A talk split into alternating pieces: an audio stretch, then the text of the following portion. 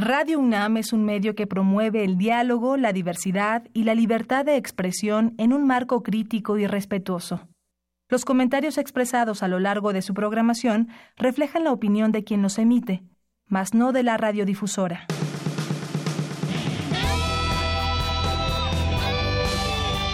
Prisma RU. Relatamos al mundo.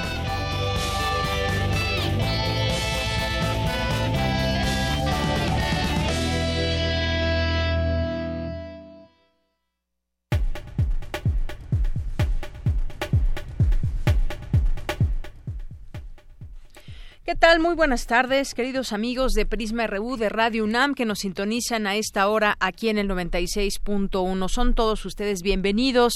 Gracias por su escucha aquí en FM y en www.radio.unam.mx.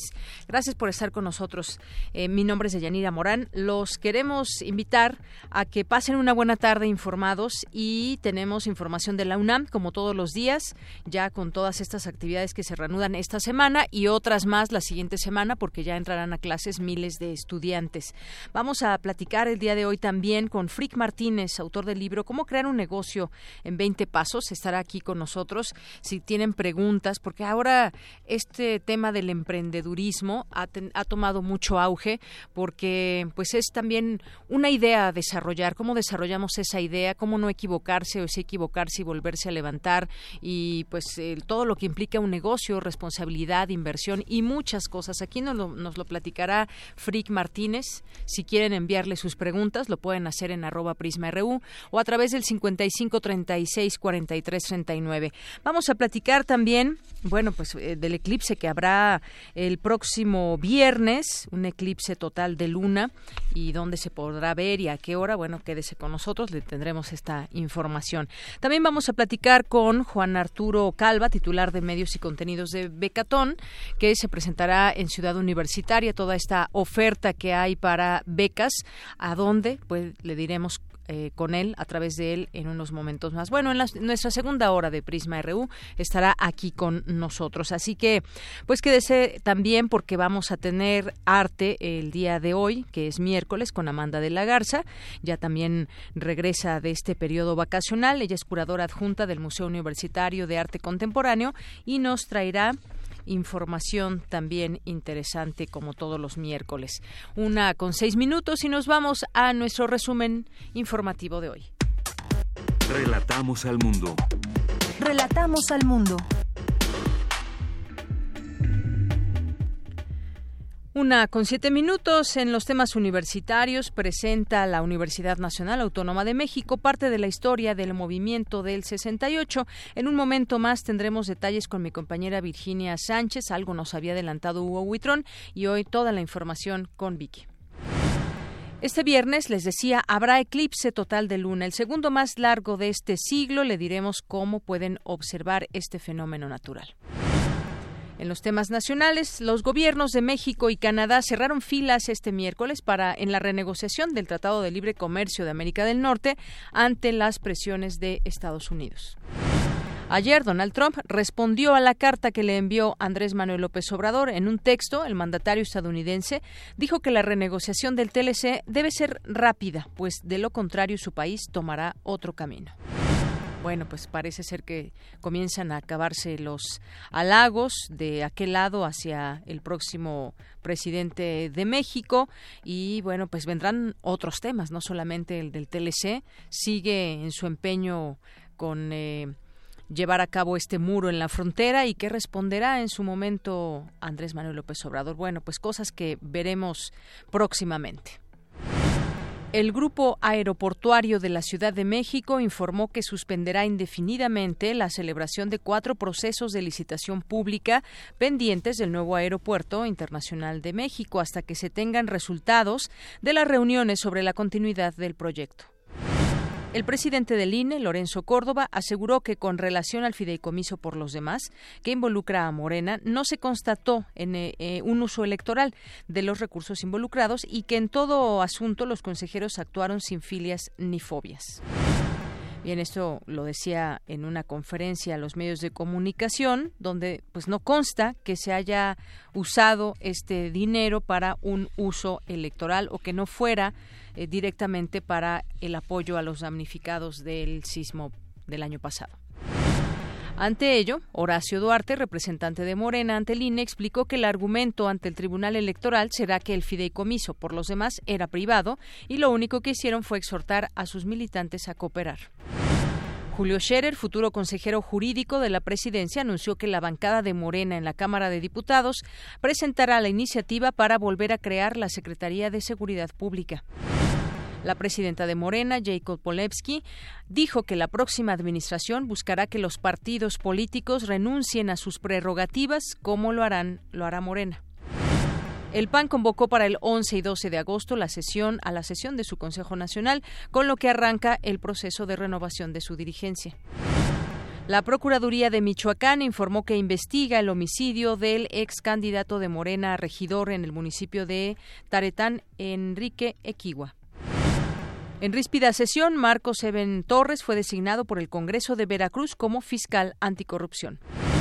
El Secretariado Ejecutivo del Sistema Nacional de Seguridad Pública dijo que las llamadas al 911 consideradas improcedentes o falsas disminuyeron 25% de enero a junio de este año en todo el país. Bimbo reanudó sus actividades de distribución en las nueve rutas de Acapulco que había suspendido por amenazas de extorsión de presuntos integrantes del crimen organizado. El gobierno de la Ciudad de México dio el banderazo de salida a 10 helicópteros de la Operación Cóndor que sobrevolarán las zonas de mayores índices delictivos de la capital. En temas de economía y finanzas, los países miembros de la Alianza del Pacífico firmaron un acuerdo en el Mercosur en el que establecieron medidas para impulsar la unión regional y el libre comercio. La calificadora Moody's dijo que el plan energético propuesto por la administración entrante, que incluye la posible construcción de dos nuevas refinerías, representa riesgos crediticios para Pemex. El robo de autos en el país creció 13.3% de julio de 2017 a junio de este año, ya que fueron hurtados 92.546 vehículos asegurados. El INEGI reportó que en la primera quincena de julio la inflación creció 0.32%, con lo que a tasa anual se ubica en 4.85 puntos porcentuales. En temas de cultura, el Instituto Nacional de Antropología e Historia restaura 49 inmuebles históricos del Estado de México que fueron afectados por el sismo. Eh, se trata de templos y capillas de los siglos XVI al XIX. La fina estampa, Feria de Gráfica, se realizará este sábado y domingo en el Centro Cultural Panteón, en Donceles 64, en el Centro Histórico, con la participación de 33 expositores. Con la venta de una parte del terreno del campus Carlos Prieto del Conservatorio de las Rosas en Morelia, Michoacán, se confía solventar la crisis financiera que enfrenta. Hoy en la UNAM, ¿Qué hacer y a dónde ir?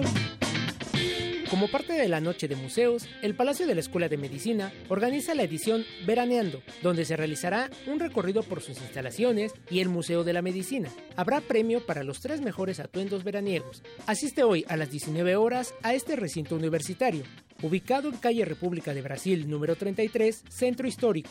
La entrada es libre. Te invitamos a participar en el primer concurso nacional de tesis sobre discapacidad, que busca crear estrategias para la inclusión de personas en la educación media superior y superior.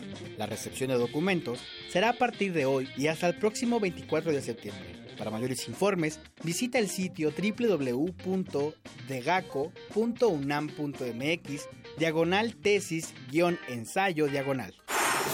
La antigua Academia de San Carlos te invita a la visita guiada con el historiador Dante Díaz Mendieta, en punto de las 19 horas, además de la presentación de la instalación Live Cinema, Arte Sonoro, con la participación de los grupos Amarcanda y Acón a las 20 horas.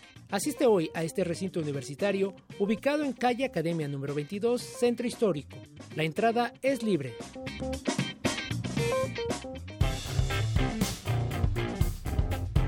Campus RU ¿Qué tal? Muy buenas tardes. Bueno, pues vamos ahora con, eh, con el campus universitario. Tenemos información de la UNAM para empezar este informativo. Presenta nuestra casa de estudios parte de la historia del movimiento del 68. A 50 años de su realización, mi compañera Virginia Sánchez nos amplía esta información. Vicky, buenas tardes. Adelante. En el marco de la conmemoración de los 50 años del movimiento de 1968, a partir de esta semana, la Gaceta Universitaria, en su edición impresa de los lunes y jueves, incluirá un suplemento especial para recordar momentos e imágenes emblemáticas del movimiento con material del archivo histórico del Instituto de Investigaciones sobre la Universidad y la Educación de la UNAM, la publicación muestra en su primer número los tres acontecimientos que originaron el conflicto, como el enfrentamiento entre estudiantes de la preparatoria Isaac Ocho Terena, incorporada a nuestra casa de estudios, y de dos vocacionales del Instituto Politécnico Nacional por un partido de fútbol americano. En respuesta, el Estado comenzó su estrategia de represión y difamación en contra de ambas instituciones. Otros sucesos que se ilustrarán en este suplemento que se publicará hasta el mes de noviembre será el bazucazo a la preparatoria de San Ildefonso, la conformación del Consejo Nacional de Huelga, la represión a estudiantes, el papel de los partidos políticos frente al conflicto, el de los medios de comunicación, las marchas realizadas en apoyo, el papel de los maestros, la solidaridad mostrada por las universidades y el pueblo en general, las campañas anticomunistas, la postura del entonces rector Javier Barrosierra, entre otros registros fundamentales para entender y conocer más sobre este movimiento que marcó la historia de nuestro país de tal manera que a través de la Gaceta podremos acercarnos y recordar las situaciones y los actores que hicieron de 1968 un año que dejó una profunda cicatriz que aunque duele tenemos que conmemorar. Gracias Vicky por esta información. Sí, es una cicatriz que se recuerda y que está muy presente aún a 50 años en la historia. Vamos a continuar con mi compañera Cindy Pérez Ramírez. Inicia el cuarto encuentro universitario de mejores prácticas de uso de tecnologías de la información y comunicaciones en la educación, Educatic 2018. Adelante, Cindy. ¿Qué tal, Deyanira? Muy buenas tardes a ti y al auditorio de Prisma RU. Desde hace cuatro años, Educatic se propone como un espacio para reflexionar sobre las posibilidades de la tecnología para la innovación de la práctica docente. Través de mesas de trabajo, talleres y conferencias magistrales, se promueve el intercambio de ideas y experiencias que permitan a los asistentes contar con argumentos sólidos para integrar nuevas prácticas a su quehacer docente. Durante la inauguración de esta edición, celebrada en la Escuela Nacional de Trabajo Social de la UNAM, la directora de esa entidad académica, Leticia Cano Soriano, dijo que habrá cerca de mil asistentes y 200 ponencias. En el plan de desarrollo de nuestro rector, el doctor Enrique eh, Graue Vigers, justamente el tema de las tecnologías de información y comunicación, pues eh, cobra un espacio muy importante en este impulso que nuestro rector eh, quiere que sigamos implementando y me parece que lo estamos haciendo de manera muy comprometida. plan de desarrollo a mi cargo también, por supuesto, en el eje 5 contempla el trabajo con eh, las tecnologías de información y comunicación. Además, por primera vez en la escuela se ha diseñado con el apoyo de todas las coordinaciones y direcciones aquí presentes el primer diplomado para alumnas y alumnos de nuestra escuela a través o con el uso de las TIC. Por su parte, Francisco Cervantes, coordinador de Universidad Abierta y Educación a Distancia de la UNAM, señaló que Educatic es un espacio para que los docentes se reúnan y compartan sus experiencias en el uso de las tecnologías. Les debo decir a los docentes que, este evento ha llamado la atención. Todos venimos a, ver qué están haciendo y a ver si aprendemos algo, porque eh, de repente todos tenemos que dar clase. Los invitamos a que aprovechemos estos días y que sigan siendo, como las sesiones pasadas, muy generosos en términos de compartir su experiencia y todos los proyectos que están haciendo de tal forma que eso los podamos copiar los demás. Entonces la idea es que disfrutemos estos días y este y aprovechemos. El encuentro universitario de mejores prácticas de uso de TIC en la educación Educatic 2018 se realizará hasta el día miércoles en la Escuela Nacional de Trabajo Social. Este es el reporte que tenemos. Muy buenas tardes. Gracias, Cindy. Buenas tardes. Y vamos ahora con otra información. La Plataforma contra la Impunidad y la Corrupción pidió a Andrés Manuel López Obrador crear una Comisión Nacional de la Verdad. Cuéntanos de qué se trata, Dulce García. Deyanira, muy buenas tardes a ti y al auditorio de Prisma RU. Grupos de asociaciones civiles, activistas académicos y familiares de desaparecidos proponen crear una Comisión Nacional de la Verdad que se encargue de esclarecer las violaciones a los derechos humanos, desapariciones y asesinatos ocurridos en nuestro país entre diciembre de 2006 y noviembre de 2018. Los promotores de esta iniciativa llamada Romper el Silencio explicaron que es necesario formar una comisión amplia de investigación sobre estos casos. Escuchemos a Jan Yarab, representante del Alto Comisionado de Derechos Humanos de la ONU en nuestro país. Saludamos de manera entusiasta la intención de superar la lógica punitivista de mano dura imperante en los últimos 12 años. Superar esta lógica disfuncional de combatir la violencia con más violencia. No se puede desperdiciar este momento potencialmente histórico. Por su parte, Rocío Culebro, directora del Instituto Mexicano de Derechos Humanos, dijo que este proceso debe ir acompañado también por organizaciones internacionales y por una fiscalía independiente.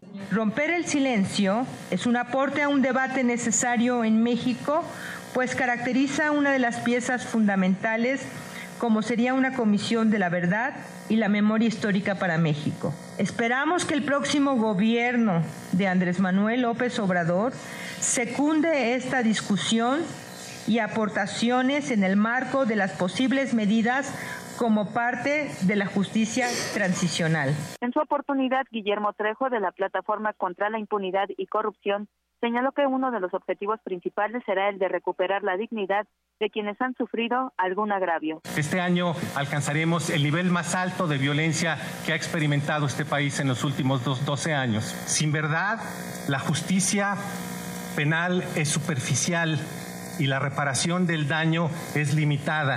Es el reporte de Yanira. Muy buenas tardes. Gracias, Dulce. Muy buenas tardes. Prisma RU.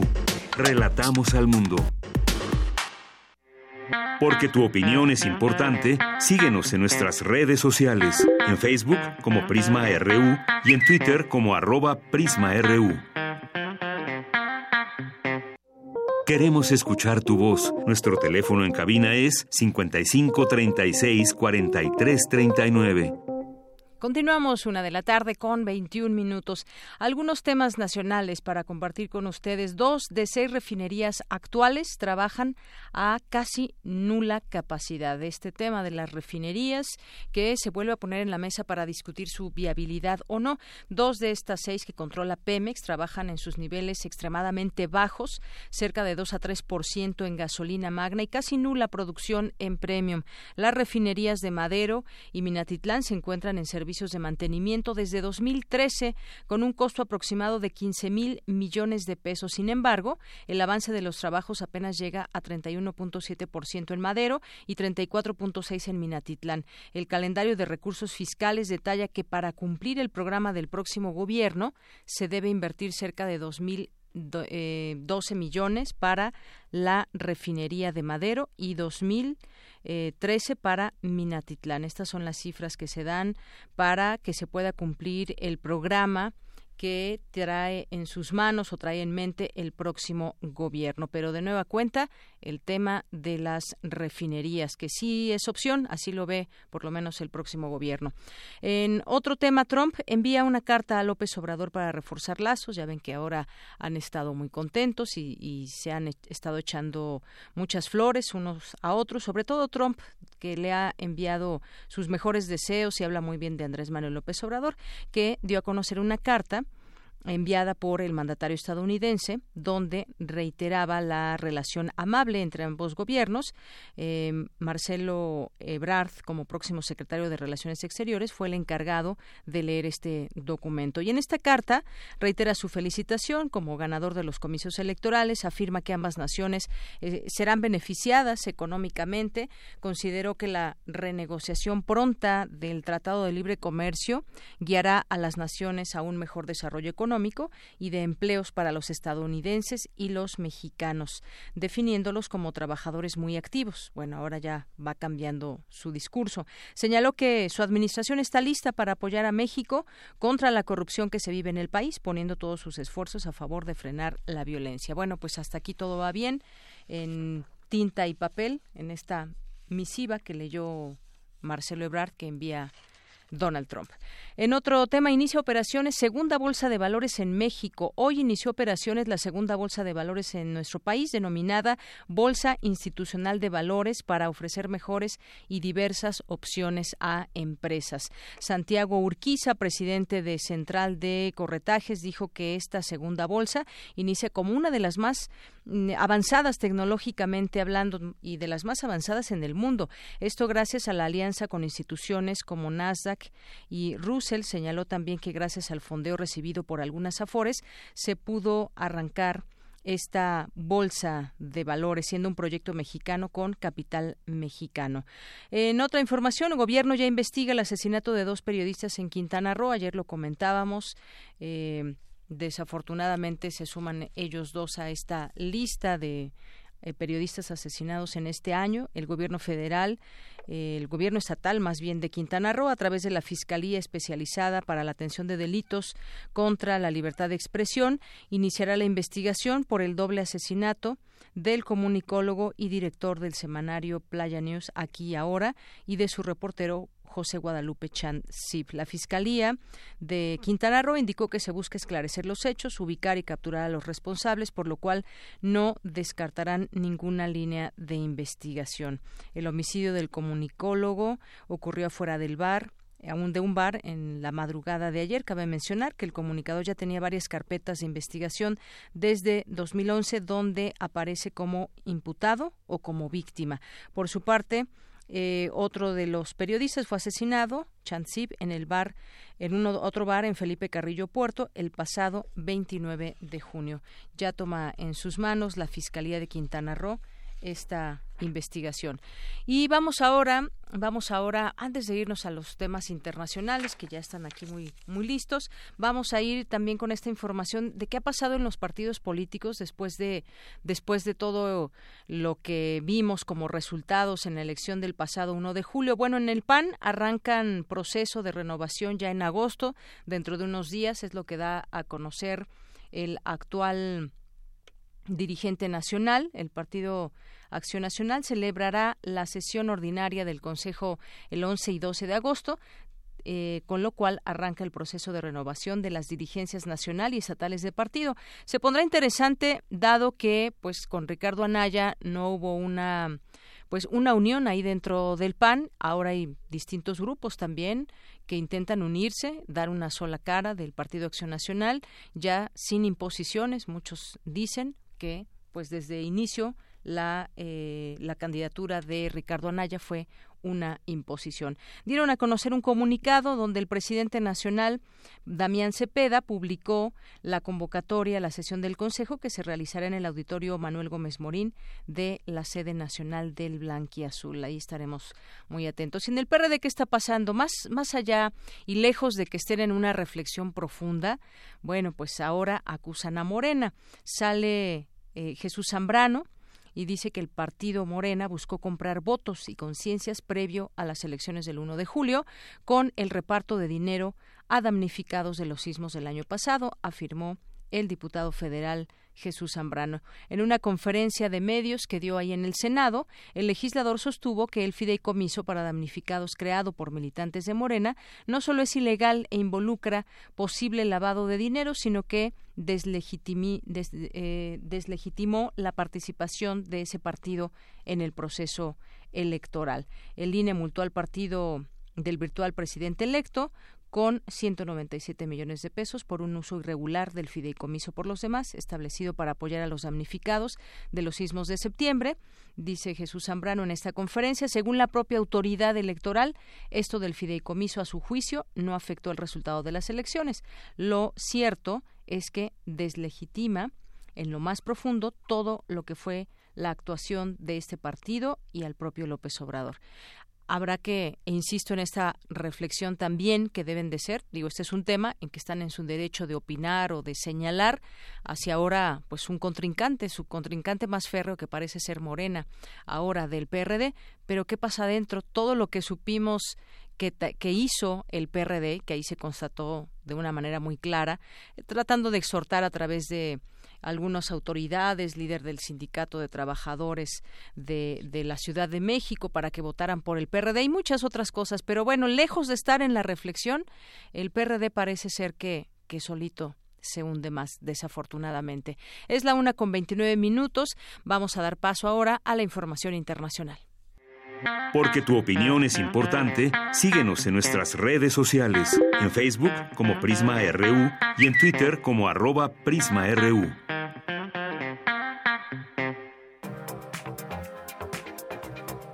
Internacional RU. Donald Trump dijo estar dispuesto a forjar un nuevo acuerdo nuclear con Irán dos días después de que las tensiones entre ambos países llegaran a niveles peligrosos. Habla Donald Trump, presidente de Estados Unidos. Retiré a los Estados Unidos del horrible acuerdo unilateral de Irán Irán ya no es el mismo país, puedo decir eso y veremos qué sucede, pero estamos listos para hacer un trato real, no el acuerdo que fue hecho por la administración anterior que fue un desastre. Por otra parte, anunció un apoyo por 12 mil millones de dólares para agricultores afectados por los aranceles adoptados por diversos países en represalia a las medidas comerciales impuestas por su gobierno. Mañana jueves vence el plazo que un juez federal dio al gobierno de Estados Unidos para reunificar a todos los menores de edad con sus padres migrantes, quienes fueron separados en la frontera con México en su intento por cruzar de manera ilegal. Casi un centenar de inmigrantes indocumentados fueron arrestados por autoridades de las oficinas de aduanas y migración estadounidense como consecuencia de las auditorías laborales que llevó a cabo en 5.200 negocios en todo el país. Continúan las protestas contra el presidente de Nicaragua, Daniel Ortega. Las manifestaciones de ayer dejaron cuatro personas muertas, entre ellos una estudiante brasileña de medicina. La Fiscalía chilena citó a declarar en calidad de imputado al arzobispo de Santiago, Ricardo Esati, por el eventual encubrimiento de casos de abusos sexuales de miembros de la Iglesia Católica. En Lima, Perú, dos artefactos explosivos estallaron dentro de un hospital. Hay 20 heridos, entre ellos el sospechoso de haber atentado contra el centro médico. Son primeros indicios, se está investigando por la policía especializada, la, la DIRCOTE, eh, está trabajando con, ya con personal de la Fiscalía de Terrorismo. Eh, estamos, se han recogido evidencias, se ha ido al laboratorio para establecer qué, qué tipo de explosivos habrían utilizado dos personas, hombre y mujer, que ya están recientemente identificados y están este, siendo atendidos en la zona de emergencia de aquí a la misma clínica. Se está aguardando la seguridad del caso a fin de que no, no vayan a fugar. El expresidente de Colombia, Álvaro Uribe, renunció a su curul en el Senado, tras ser vinculado a una investigación penal por presunto soborno y fraude procesal.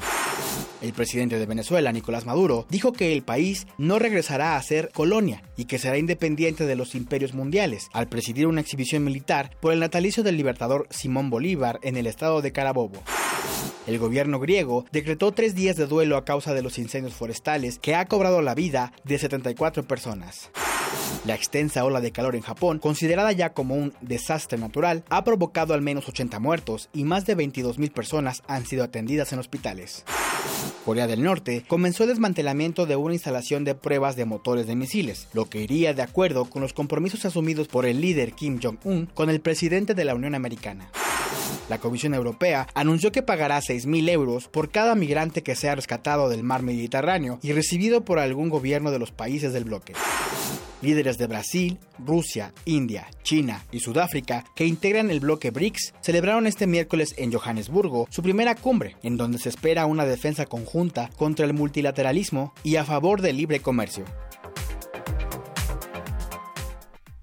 Gracias por continuar con nosotros. Gracias a Rodrigo Aguilar y Néstor Leandro, Luis Nava también por esta sección de eh, internacionales. Bien, pues vamos a, tener algunos otros temas que queremos compartir con usted. El de Nicaragua, que sigue siendo un tema bastante eh, fuerte lo que está sucediendo en Nicaragua. Tuvimos oportunidad de platicar aquí hace unos días con un periodista donde nos decía pues lo, lo mal que se siente la población al estar viviendo una situación con eh, con miedo, entre el miedo y la libertad eh, de no poder hacer muchas cosas, de no poder salir a la calle, de no poder protestar sin tener el riesgo de que puedan ser atacados por las fuerzas del gobierno.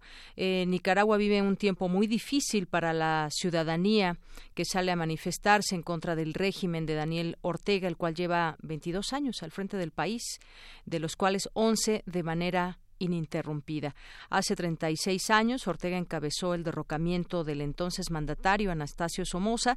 Ahora la ciudadanía no ve diferencias entre ambos hombres. Llenos de miedo e ira se manifiestan en las calles, arriesgando sus vidas y su libertad para buscar terminar con este gobierno.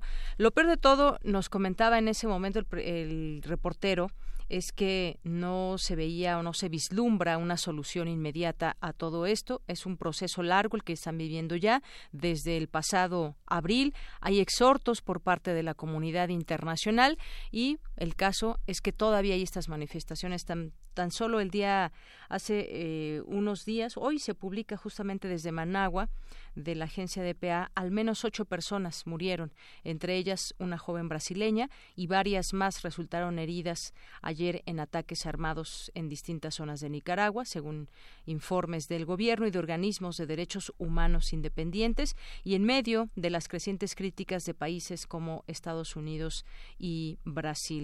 En un comunicado, la Cancillería de Brasil lamentó la muerte de la mujer, de su ciudadana, condenó la profundización de la represión en Nicaragua, así como el uso desproporcionado y letal de la fuerza y el empleo de grupos paramilitares en operaciones coordinadas por los equipos de seguridad. Mientras, el vicepresidente de Estados Unidos, Mike Pence, afirmó que la violencia patrocinada por el Estado en Nicaragua es innegable e instó nuevamente al presidente Daniel Ortega a celebrar elecciones anticipadas tras criticar la entrevista de este que dio a Fox News el pasado lunes, donde dijo más de 350 muertos a manos del régimen. Estados Unidos llama al gobierno de Ortega a frenar la violencia ahora y celebrar elecciones anticipadas. El mundo está observando, añadió Mike Pence. Pues así las cosas hacia este país y también las opiniones internacionales, entre ellas ahí la de Estados Unidos. Bueno, y hoy em, la canciller de Canadá se reúne con López Obrador eh, en información que podemos darle a conocer el día de hoy, a un día que se relancen las negociaciones para modernizar o para cambiar o para discutir el Tratado de Libre Comercio de América del Norte, la canciller de Canadá, Chrystia Freeland, se reunió con el equipo del virtual presidente electo Andrés Manuel López Obrador y mañana será la primera vez que participe el equipo de López Obrador en las conversaciones para modernizar el acuerdo, en las cuales estará presente como observador Jesús Seade, futuro negociador de la administración entrante. En la reunión también están eh, presentes los próximos secretarios de Relaciones Exteriores, Marcelo Ebrard de Gobernación, Olga Sánchez Cordero de Economía, Graciela Márquez de Hacienda, Carlos Ursúa y Alfonso Romo, propuesto por, para jefe de la oficina de presidencia. Freeland está acompañada, estará acompañada por William Francis Morneau, ministro de Finanzas, Jim Carr, ministro de Diversificación del Comercio Internacional, Pierre Allary, eh, embajador de Canadá en México, y David Morrison, viceministro de Relaciones Exteriores. Previamente, la canciller canadiense reiteró que la renegociación del Telecán es trilateral y confió en alcanzar un acuerdo antes de las elecciones legislativas de noviembre en Estados Unidos. En esta conferencia de prensa, junto al secretario de Relaciones Exteriores Luis Videgaray y de Economía, Ildefonso Guajardo, Freeland previó que la eh, negociación pase por momentos dramáticos. En tanto, Videgaray dijo que hay un fuerte un frente común en el Telecán entre el gobierno de Enrique Peña Nieto y López Obrador. Así que pues estos momentos dramáticos los podemos conocer cuando se lleven a cabo estas reuniones, esas negociaciones, sobre todo por la postura de Estados Unidos, que, pues bueno, sabemos cuál ha sido y que intenta pues eh, echar atrás algunas cosas diciendo aludiendo que México o Canadá se han beneficiado muchísimo con este tratado y no así los Estados Unidos. Además, afirma también que afirman que Trump va por el arancel ahora de autos. Varios de los principales asesores económicos del presidente creen que planea imponer un arancel de 25% a cerca de 200 mil millones de dólares en automóviles fabricados en el extranjero. También situación que veremos más adelante. Queremos escuchar tu voz. Nuestro teléfono en cabina es 55 36 43 39. Tu opinión es muy importante. Escríbenos al correo electrónico prisma.radiounam@gmail.com. Les decíamos al arrancar el, el, programa que este viernes habrá eclipse total de luna, el segundo más largo de este siglo, y mi compañera Dulce García nos dice más información sobre este interesante fenómeno. Adelante, Dulce. Deyanira, te saludo con mucho gusto a ti el auditorio de Prisma RU. Un eclipse total de luna ocurrirá el próximo viernes 27 de julio. Será el segundo más largo del siglo XXI si se considera el ocurrido en el año 2000. Sin embargo, no podrá verse en México. Tendrá una duración de una hora con 43 minutos y se podrá observar en su totalidad en Europa, en la parte oriental de África, en el Océano Índico y en la parte de Asia y Oceanía. En nuestro continente únicamente lo podrán captar en su fase penumbral en Sudamérica, donde no se verá a simple vista, sino con instrumentos especiales según afirmó Daniel Flores Gutiérrez, académico del Instituto de Astronomía de la UNAM. Es simplemente mm, la interposición de la Tierra entre la Luna y el Sol. Los eclipses de Luna ocurren solamente cuando la Luna se encuentra en su fase de luna llena. Cuando la Luna se sumerge completamente en la sombra de la Tierra, en este momento es cuando empieza a colorarse la luz blanca que refleja la Luna en una coloración negra, oscura. Y cuando empieza la totalidad, se convierte en luz roja. Entonces se ve la luna rojiza, realmente es muy bella. Cada suceso de ese tipo sirve para mejorar el cálculo del el movimiento de los cuerpos celestes. Hay que recordar, de Yanira, que los eclipses lunares ocurren cuando la Tierra se interpone entre el Sol y la Luna y se genera un cono de sombra que oscurece a nuestro satélite natural. Para que suceda un eclipse, los tres objetos celestes deben estar alineados, pues así la Tierra bloquea los rayos solares que llegan a la Luna. El de este viernes será un eclipse lunar total, es decir, toda la superficie del satélite entrará en el cono de sombra terrestre. Daniel Flores señala que cuando nuestro satélite va penetrando la sombra de la Tierra, aparece un contorno curvilíneo que es el perfil del planeta. Entonces la luz blanca que refleja la Luna se torna en una coloración gris oscura. Cuando se acerca gradualmente a la totalidad, la luna llena se va convirtiendo en luz rojiza. La mayoría de los eclipses ocurren así porque la incidencia de la luz del sol atraviesa la atmósfera y debido al polvo que ésta contiene, vemos a la luna rojiza. Hay ocasiones en las que las condiciones de la atmósfera no tienen demasiado polvo y entonces la vemos grisácea, lo que es poco frecuente, señaló el académico. A diferencia de los eclipses solares, que pueden ser vistos solamente desde una parte relativamente pequeña de la Tierra y duran pocos minutos, un eclipse lunar puede ser observado desde cualquier rincón del planeta en donde sea de noche y se prolonga durante más de una hora. Este es el reporte de Yanira. Muy buenas tardes.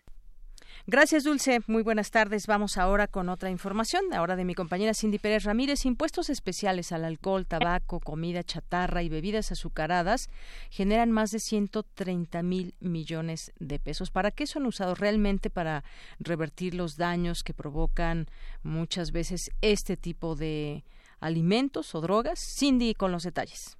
Muy buenas tardes a ti y al auditorio de Prisma RU. En conferencia de prensa, Alejandro Calvillo, director del Poder del Consumidor, señaló que los impuestos especiales que generan más de 130 mil millones de pesos deberían ser considerados por representantes del nuevo gobierno para prevenir las enfermedades que provoca el alcoholismo, el tabaquismo y la obesidad, que son la principal causa de enfermedad y muerte entre los mexicanos. Las políticas que se están siguiendo no son políticas integrales son políticas que han sido intervenidas por las grandes corporaciones que producen y comercializan estos productos. Alrededor de unos 130 mil millones de pesos que ingresan por impuestos especiales. Sin embargo, los costos asociados al consumo de estos productos son mucho mayores y superan, digamos, los 500 mil millones de, de pesos. Son costos con los cuales no puede lidiar el sistema de salud de nuestro país. Recomendamos que los impuestos se establezcan de acuerdo a la evidencia científica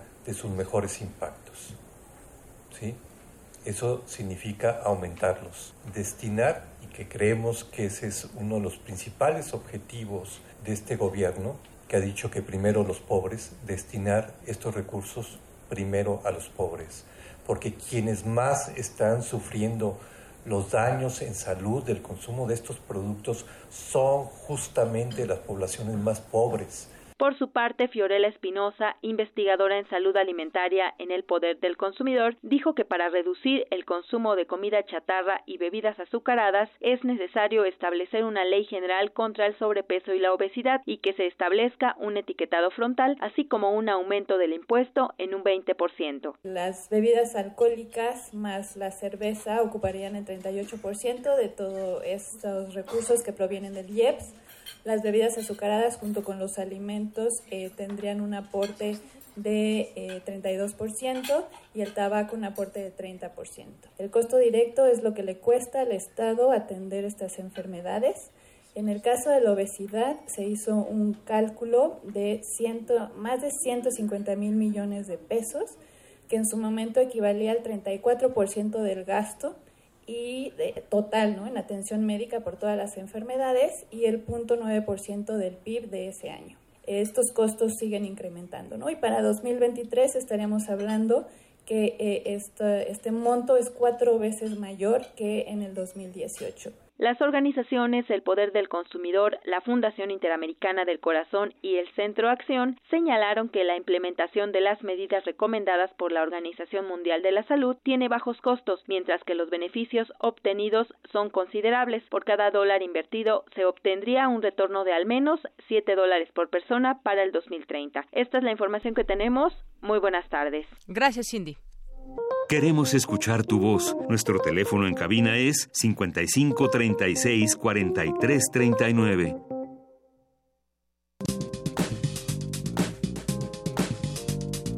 Cultura RU. Bien, pues ya estamos ahora en la sección de cultura. ¿Qué tal, Tamara Quiros? Buenas tardes. Deyanira Morán, muy buenas tardes. ¿Cómo estás? Muy bien, muchas gracias. Oye, un saludo a todos aquellos que nos escuchan desde la una de la tarde y también a los que se van integrando a esta transmisión. Les comento que, pues sí, es momento de entrar a la información cultural. En este miércoles 25 de julio, como muchos de ustedes saben, eh, bueno, es el último miércoles del mes y como tal, en la Ciudad de México se realiza la ya tradicional Noche de Museos, donde pueden ir a su recinto favorito al recinto que no conocen y disfrutar de unas visitas guiadas o también de talleres y eventos especiales en un horario extendido. En lo que corresponde a uno de los recintos de la UNAM de Yanira, eh, bueno, ya nos había comentado Daniel Olivares en nuestra cartelera que el Palacio de la Escuela de Medicina y el Museo de la Medicina, eh, además de ofrecer un recorrido por sus instalaciones, nos invitan a participar en un concurso muy ad hoc a la estación en la que estamos eh, viviendo, por la que estamos pasando, de las 7 de la noche a las 10 habrá un concurso de atuendos veraniegos. Eh, donde se premiará a los mejores tres participantes. Deyanira, ¿tú qué te pondrías para participar en este concurso veraniego? Pues si es algo veraniego, pues algo quizás eh, muy ligero, ¿no? ¿Cómo que? pues una, una falda short para andar cómodos y una playera sin mangas, así, sencillo. O un bikini más o menos como de los 60. Ah, bueno. ¿No llevarías toalla? chanclitas, sombrero. Bueno, puede, puede ser. ¿En dónde es la sede? es que... Es en el Palacio, en el Museo de Medicina. Bueno, imagínate, tomarse fotos ahí con ese atuendo, pues sería interesante, ¿no? Sí, yo creo que a lo mejor, bueno, no sé, sería una buena opción que, que pusieran un poco de música eh, surf. Ándale, de mm. señor Bikini, que toca muy bien. Eh, estaría muy bien. Bueno, para todos aquellos que quieran participar, llevar a lo mejor algún como un salvavidas eh, de patito, de unicornio que se están utilizando mucho. Es que hay que ser creativos de Yanira para este tipo de, de eventos. Y bueno, la cita es hoy en República de Brasil, en el número 33, en la colonia Centro, y la entrada es totalmente libre. Ahí tenemos un poquito de música para que nos animemos a ir y participar en este concurso.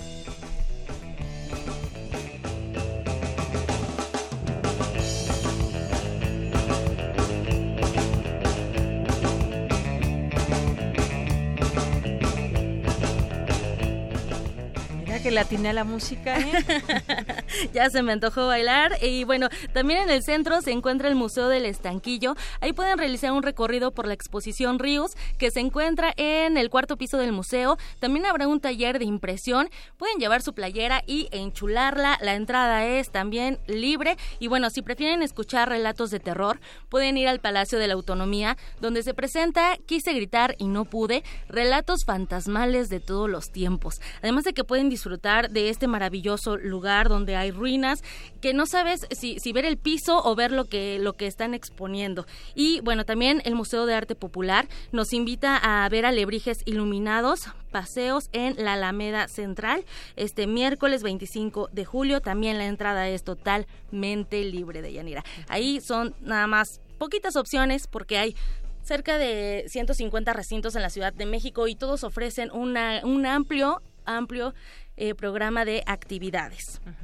Y bueno, en otra información, les tenemos una recomendación teatral. Les cuento que en el Teatro Libanés se presenta la puesta en escena La Sociedad de los Poetas Muertos, una obra basada en el filme de 1989 con guion de Tom Schulman y protagonizada por Robin Williams. Por primera vez se presenta esta adaptación en México y para platicarnos más nos acompaña en la línea Lucy Bilmo. Ella es actriz y parte del elenco. Lucy, muy buenas tardes y bienvenida. Hola Tamara, muchas gracias por tenerme en este espacio y muchas gracias. Este espacio es tuyo, eh, Lucy, y bueno, la Sociedad de los Poetas Muertos se presenta en el Teatro Libanés bajo la dirección de Francisco Franco, egresado del CUEC de la UNAM, una producción fenomenal. A ver, cuéntanos con qué nos vamos a encontrar en cuanto nos sentemos en la butaca. Pues mira, se van a encontrar con un elenco lleno de vida, lleno de pasión y lleno de ganas de transmitir y contar una historia fenomenal. Se van a encontrar con una escenografía que te deja la boca abierta, este, y con una gran energía de dar lo mejor en sí como una apuesta teatral. Así es. Oye, además, bueno, el guion eh, en algún momento obtuvo un Oscar. Sí, uno. Bueno, el guion de la película. ajá, sí. ajá. Y bueno, ustedes retoman este esta historia de, de hace algunos años. Y, y, bueno, para aquellos que han visto la película, de verdad les recomiendo la obra porque no le debe nada. La adaptación es muy buena. Sí, la adaptación es por el mismo Tom Schulman.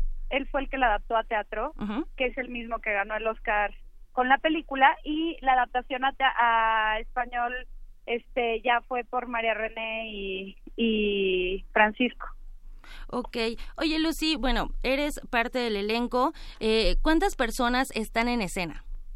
Eh, somos 18 actores y estamos, bueno, 18 actores chavos, estamos encabezados por Alfonso Herrera, que hace al señor Keating, y está también Luis Couturier, que está haciendo al director de Welton, y Constantino Morán, que hace al papá de Neil. Son seis poetas que tienen un papel bastante protagónico en la obra y los demás somos ensamble. Yo soy la única mujer del elenco.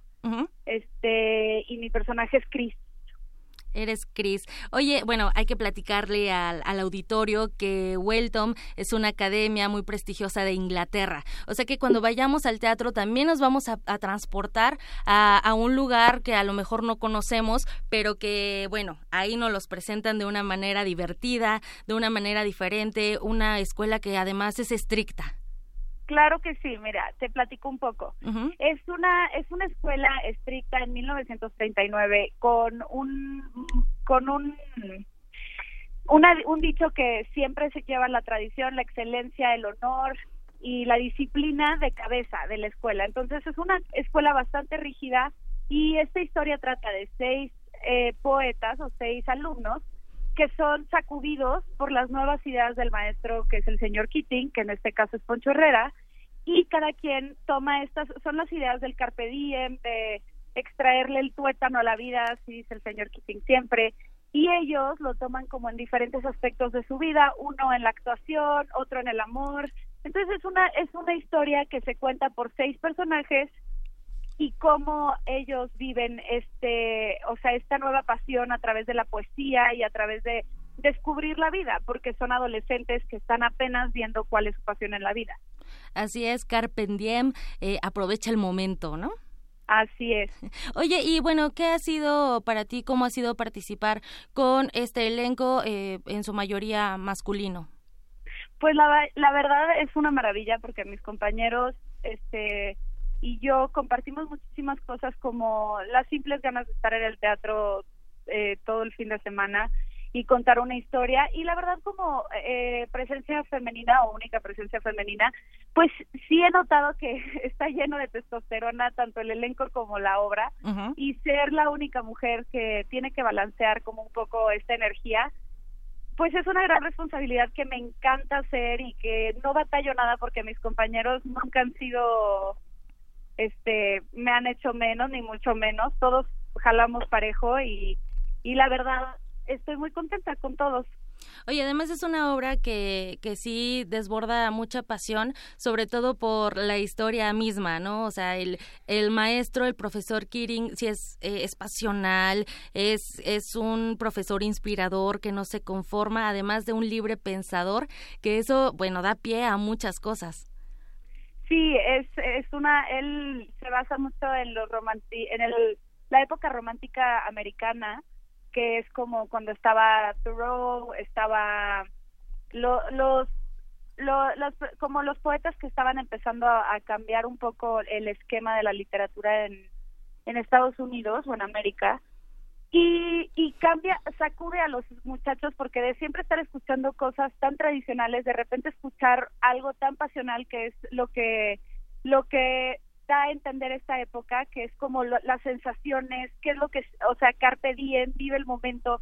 Entonces estos chavos lo toman como lo, lo escuchan y lo digieren de diferentes maneras. Uno se vuelve un poco más rebelde. Entonces la obra es muy dinámica porque realmente te puede, o sea, estás viendo seis historias a la vez. Y, y también el coreógrafo que ahora está nominado para para los premios metropolitanos que nos nominaron, eh, Mauricio Rico, se encargó de hacer una cosa excelente en el, en, la, en el movimiento de, de la coreografía, que ah, desde que te sientas a ver la obra y dan tercera llamada, tú estás viendo cómo se mueven los muebles, los personajes y es una danza que no termina hasta el final. Danza que hasta hacen los propios actores con su cuerpo y eso se agradece muchísimo porque también cantan en vivo eh, fragmentos y bueno, hacen algunos cortes en escena que llama mucho la atención y que está sentado durante hora y media más o menos que dura la, la obra y no, no sientes esa hora y media. Así es, yo también opino lo mismo. Oye, Lucy, se presentan los viernes, los sábados y los domingos en el Teatro Libanés y bueno, también participan en los premios del público Cartelera 2018.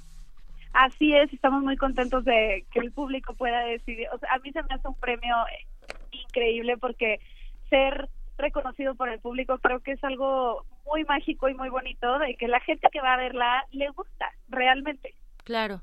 Oye, ¿y cómo, este cómo puede la gente participar en cuanto a los premios del público para que, bueno, ustedes están nominados, pero la gente, ¿cuál es la dinámica para que el público participe? Pues la dinámica es bajar en la aplicación de los premios Metro, se llama Los Metro, la aplicación está en iOS o en Android y cuando la bajas si tienes tu boleto enfrente o estás en el teatro te tomas una selfie con tu boleto o en el teatro la subes y votas por por la Sociedad de los Poetas Muertos Nada más, con eso. Sí. Con eso basta. Y si van en el programa de mano atrás, están todas las instrucciones paso por paso. Excelente. Oye, Lucy Vilmo, pues muchísimas gracias por platicarnos sobre esta hora, esta obra, sobre lo que sucede. Y bueno, ¿qué te parece si regalamos 10 cortesías para que vayan y descubran quién es Cris y por qué es parte importante también de la obra? Sí, claro que sí, qué padre. Muy bien pues vamos a dar 10 pases dobles para este sábado a las 8.30 y se van a ir Lucy al 55 36 43 39 para que la gente nos llame, para que la gente vaya y disfrute de esta puesta en escena, que de verdad es una gran adaptación de, del filme La Sociedad de los Poetas Muertos y bueno, también que participen y sigan las instrucciones del programa de mano y voten para que ganen ese premio del público. Ay, sí, llamen, llamen, llamen, que no se van a arrepentir. es una súper historia que no se pueden perder. Excelente, Lucy Vilmo, muchísimas gracias. Muy buena tarde. Muchísimas gracias a ti, Tamara. Que estés muy bien. Hasta, luego. De Yanira, bueno, ahí está la opción. Los invitamos a que vayan al teatro. Tenemos los 10 pases dobles. Ya están llamando por teléfono. Luis me parece que ya está contestando. Entonces, para que también participen. Claro que sí. Por hoy me despido y les deseo una excelente tarde. Gracias, Tamara. Gracias. Y vamos a continuar. Vamos a ir a una pausa. Antes, bueno, por aquí me habían dicho que llamó alguien, llamó Francisco Ferrer Montes, que nos escucha desde Tula Hidalgo y bueno, preguntaba por el libro de la semana pasada de Cuentos de Buenas noches para Niñas Rebeldes. Ese es el título. Eh, Francisco Ferrer, que nos habías llamado para pedir ese, ese título. Muchas gracias y saludos a todas las personas de Ciudad Tula Hidalgo, a todos los que nos escuchan allá. Yo creo, me imagino que nos escuchará por internet en www.radio.unam.mx. Muchos saludos, Francisco. Ahora sí, vamos a un corte y regresamos.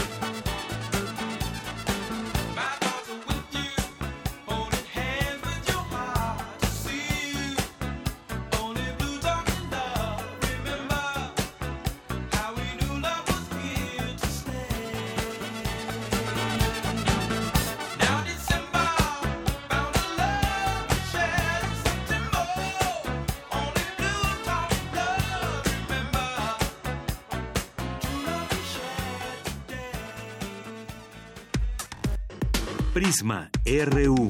Relatamos al mundo. Muestra Internacional de Cine con Perspectiva de Género, Mi Género Tour 2018. Proyecciones, retrospectivas, Gender Lab, presentaciones de libros, 100 horas de activismo y conferencias magistrales. Del 2 al 12 de agosto en Ciudad de México. Consulta cartelera en www.micgénero.com. Sé parte del cambio. Mic Género y Radio UNAM invitan. Una cultura entera puede traducirse en imágenes si estas son plasmadas por los ojos adecuados. Cine Club Radio Cinema de Radio UNAM te invita a asistir a las proyecciones cinematográficas que formarán parte del ciclo Yasuhiro Ozu. Podremos ver y sin embargo hemos nacido. Cuentos de Tokio. La hierba errante. Buenos días y el sabor del saque.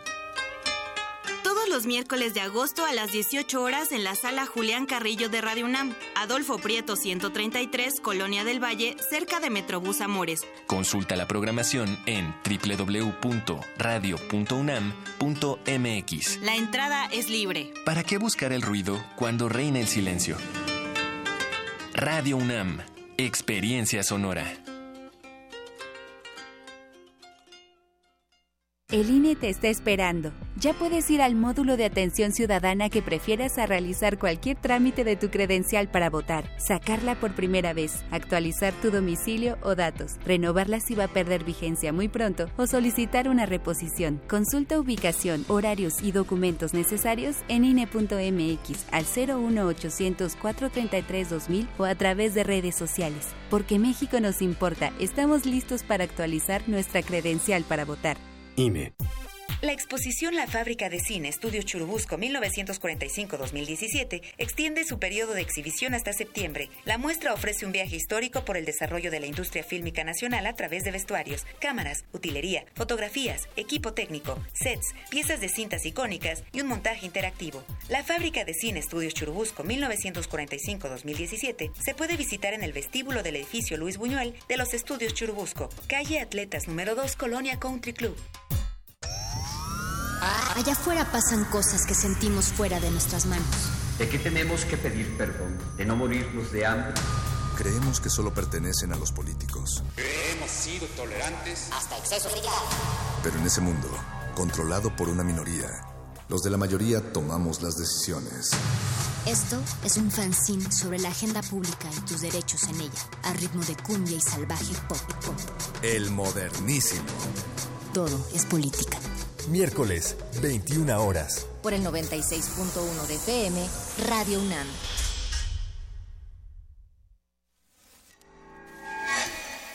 El Museo Universitario del Chopo te invita a la exposición fotográfica Líneas y Piedras de Pablo López Luz. Series de fotografías tomadas en México y en regiones andinas de Perú y Bolivia que aluden arquitectónicamente a culturas antiguas. Un recorrido que presenta vestigios del patrimonio arquitectónico mesoamericano que ha resistido el embate de la globalización. Exposición abierta hasta el 5 de agosto en el Museo Universitario del Chopo. Doctor Enrique González Martínez, número 10, Santa María la Ribera. Más información en www.chopo.unam.mx. Muestras imperdibles en el Museo Universitario del Chopo.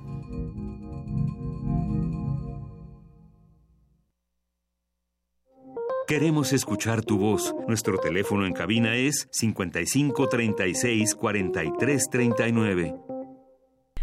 Continuamos, regresamos aquí en Prisma RU en el 96.1 de FM, 2 de la tarde con 4 minutos. Ya no hay boletos, ya no nos marquen, ya se fueron los boletos para el teatro.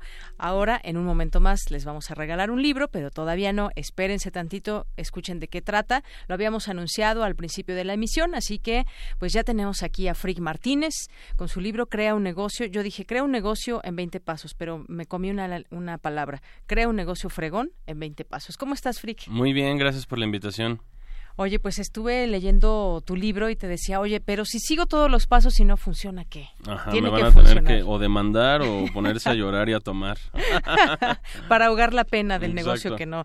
No, bueno, hay que empezar. ¿Cómo, ¿Cómo empezamos? Yo creo que, como bien lo dices aquí, hay, hay pasos que tenemos que ir siguiendo poco a poco. Tiene que ver eh, por qué primero el uno, el dos, o los podemos hacer revueltos. Yo creo que no. Pero lo primero una idea. A ver, mucha gente que seguramente nos está escuchando dice, yo desde hace mucho tiempo quiero poner un negocio, pero no sé cómo. Aquí les dices cómo de una manera muy, muy ágil. Sí, mira, lo que debemos de evitar es esa cuestión de decir, me voy a poner a vender tal cosa, a ver cómo me va. O peor, voy a ponerme a producir cosas para luego a ver cómo las vendo. Y mucho peor es voy a pedir un préstamo al banco o algo para poner un negocio y a ver qué tal. Eso es lo que debemos evitar.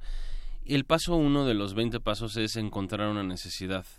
Tienes que encontrar una necesidad en la gente, en tu colonia, en tu país, en tu municipio, donde sea. Y entonces tú lo que, haré, lo que harás es solucionar esa necesidad. Ese es el paso dos con un producto que tenga que ver mucho con tu talento, algo que de verdad disfrutes hacer. Pero tú no eres empresario, tú eres un servidor, eres alguien que viene a ayudar al mundo y cubres las necesidades de la gente. Y el paso tres es que haga billete. Es importante que sea redituable, porque si no haces billete, no vas a aguantar ni media hora y te vas a querer regresar a tu chamba que odias. Entonces la idea es que haga billete.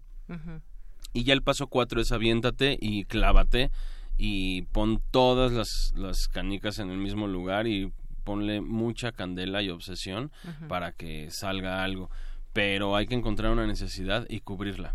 Así es. Bueno, parece ser, parece con eso que nos dices que, que todo podría ser muy fácil y a lo mejor sí puede ser si tenemos como muy claro desde el principio a dónde queremos llegar, si queremos, si tenemos esos objetivos y, y algo que mencionabas muy importante, pues finalmente el objetivo también de poner un negocio pues es generar dinero. Mucha gente que o cuando les decíamos en la mañana que platicábamos que íbamos a tenerte a ti con este libro decía, bueno, yo lo voy a escuchar, a ver cómo cómo es que puedo tener un, un negocio. No es solamente porque a ver, podemos pensar en poner un restaurante, que hay miles y miles de restaurantes en esta Ciudad de México, pero tenemos que analizar también un poco el eh, pues el mercado que hay, el público, dónde lo queremos poner, por qué ahí, si esa zona se presta para que sea un negocio o no. O decías, ¿por qué otro un restaurante y no un producto que le ayude a los restauranteros? O Exactamente, que eso es más de la nueva era. Ajá, El chiste es, yo abogo por el hecho de que hagan proyectos de actualidad, con innovación, con disrupción no como los viejos negocios que viste que tenía tu tío y que chafeó y que tú dices, bueno, a ver si a mí me sale igual y también va a chafear la idea es poner algo en donde tú mejores la, la industria en la que tú perteneces. Si eres músico, no necesariamente tienes que hacer una banda. Puedes crear una aplicación, puedes crear una plataforma para ayudar a los músicos a ponerse en contacto con ellos, para encontrar guitarrista entre ellos, por decir, ¿no? Hay que darle la vuelta y ayudar a la industria. Inclusive una buena forma para saber el tipo de enfoque que podría funcionar más en esta nueva era del emprendimiento moderno sería simplemente voltea a ver a tus competidores y piensa cómo les ayudo a todos al mismo tiempo. Entonces vas a crear un negocio más disruptivo, más como estilo Uber, Airbnb, etcétera. Eso te iba a decir, ese es, un, es un buen ejemplo, ¿no? Sí. Uber, porque yo decía, a ver, ¿cuáles son esos ejemplos que podríamos traer a la mesa? Uber fue uno de ellos. Totalmente. Hay taxis en muchas ciudades del mundo, si no es que en todas, y entonces, ¿para qué más eh, taxis? Pero, pues bueno, fue una necesidad diferente que llegó para otro, quizás otro público, alguien que, pretenda más seguridad, un costo competitivo y así nació Uber justamente de una idea. y de pero de ver una necesidad. Y una necesidad. Si te fijas todas tienen que ver con una necesidad. Todo lo que ves que funciona había una necesidad detrás, sobre todo las digamos los proyectos que más colectivos en donde más gente involucran parten de una necesidad, no de un producto que a alguien se le ocurrió y se puso a venderlo y ya. Claro. Es decir, es como empezar ahora al revés, en esta nueva manera de ver el negocio, empezar al revés. No primero buscar el dinero y luego te metes a un préstamo con el banco terrible, con los intereses y demás, y luego ya ves si funciona el negocio. No, aquí es al revés. Parte de, la idea y después vendrá el dinero. Sí, en, en, los pasos del libro, que por cierto es una metodología certificada por el Instituto Nacional del Emprendedor y que está creado con ilustraciones para que no haya pretexto de que, ay, es que no ando leyendo, carnal. No, nada. Hay dibujitos, sí que no se haga, güey.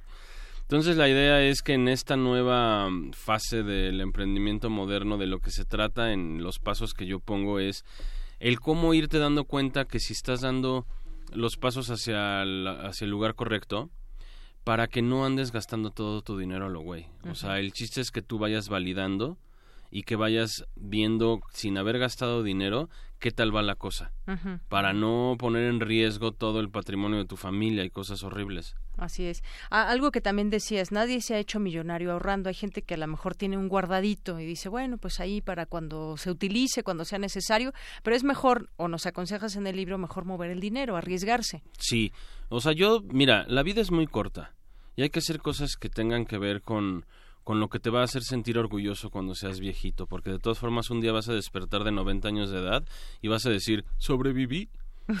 y entonces si sobreviviste, ¿por qué no hiciste lo que te gustaba? Vas a ser un ruquito amarguetas que no deja a los niños hacer lo que quieren porque tú siempre tuviste miedo. En cambio, si te avientas, te avientas y te avientas, mira, lo peor que puede pasar es que aprendas y que luego pases el legado a los demás y que la gente te conozca porque estuviste movido y que hayas disfrutado de haber hecho lo que realmente te apasionaba. Eso es lo peor que puede pasar. Y, y para esto no hay edad tampoco. No. Mira, mientras más joven emprendas, mejor, porque vas generando un músculo emprendedor que le llamo yo que es después de éxitos y fracasos, hay un punto en donde ya luego no te afecta tanto o no te tomas tan a pecho cuando las cosas no van bien porque sabes que eso puede pasar porque ya te ha pasado antes.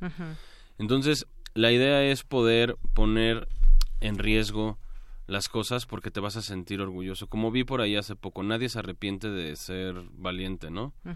Creo que Creo que salí en la serie de José José. sí, para que quede claro de que no digo cosas muy rimbombantes. ¿eh? Bueno, oye, y habrá quizás una, dos o varias veces que no salga la primera eso que estamos buscando. Nunca sale la primera. Nunca sale la Siempre primera. es difícil. Pero es parte del aprendizaje, claro. duela. Yo llevo, mira, yo llevo 20 años sin tener un empleo. Llevo 20 años viviendo de lo que yo produzco, de lo que yo hago. Cada vez lo hago más fácil, cada vez acierto más cada vez me afecta menos el fracaso, cada vez me acerco más a un día poderle pegar en forma y sobre todo lo que me va a hacer feliz ya no es tanto el dinero, sino el impacto que puedo crear en la gente. Claro. Oye, y perdón que no te presenté, nada más dije Frick Martínez, pero tú eres conferencista, empresario, autor y emprendedor. Tienes tu página frickmartinez.com. Si alguien quiere conocer más de lo que de lo que haces, creo que ahí podemos también darnos una idea de estos 20 años de desempleo. Ahí tengo Ahí tengo mi currículum para que vean una línea de tiempo de, lo, de los proyectos que he hecho en 20 años. También tengo videos que pueden ver en donde me entrevistas y un documental en donde salgo comiendo peyote, por ejemplo. Y también eh, pueden ver mi tiendita en donde tengo mis ebooks y también que puedes pedir los libros a domicilio sin costo de envío.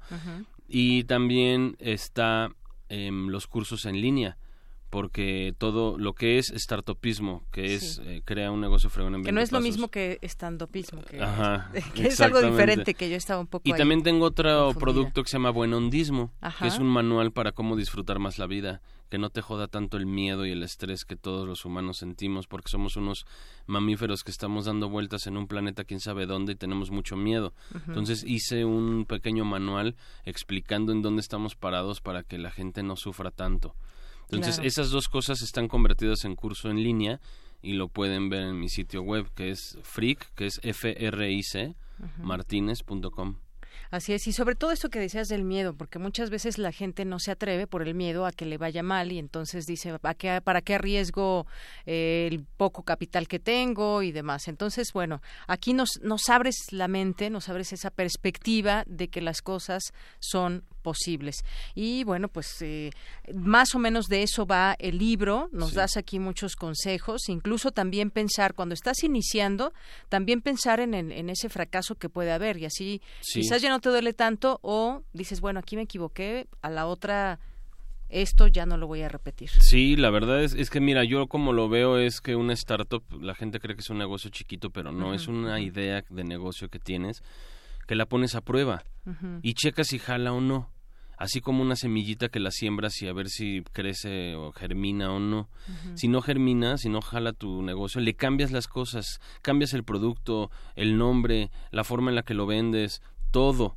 Y si no jala, lo tiras a la basura y te consigues otra semillita. Y mientras menos dinero hayas gastado y menos tiempo, mejor darte cuenta que no jaló. Pero digo, no es de que a la semana ya te echas a llorar sino hay que esperar el tiempo que sea necesario según el tipo de negocio. Pero la idea es pues, meterle toda la candela, pero no todo el dinero, porque muy rápidamente, mira, hay una frase que dice, mata tu startup. Es decir, cuando pones un negocio, lo que tienes que buscar es que chafe, tienes que buscar que fracase.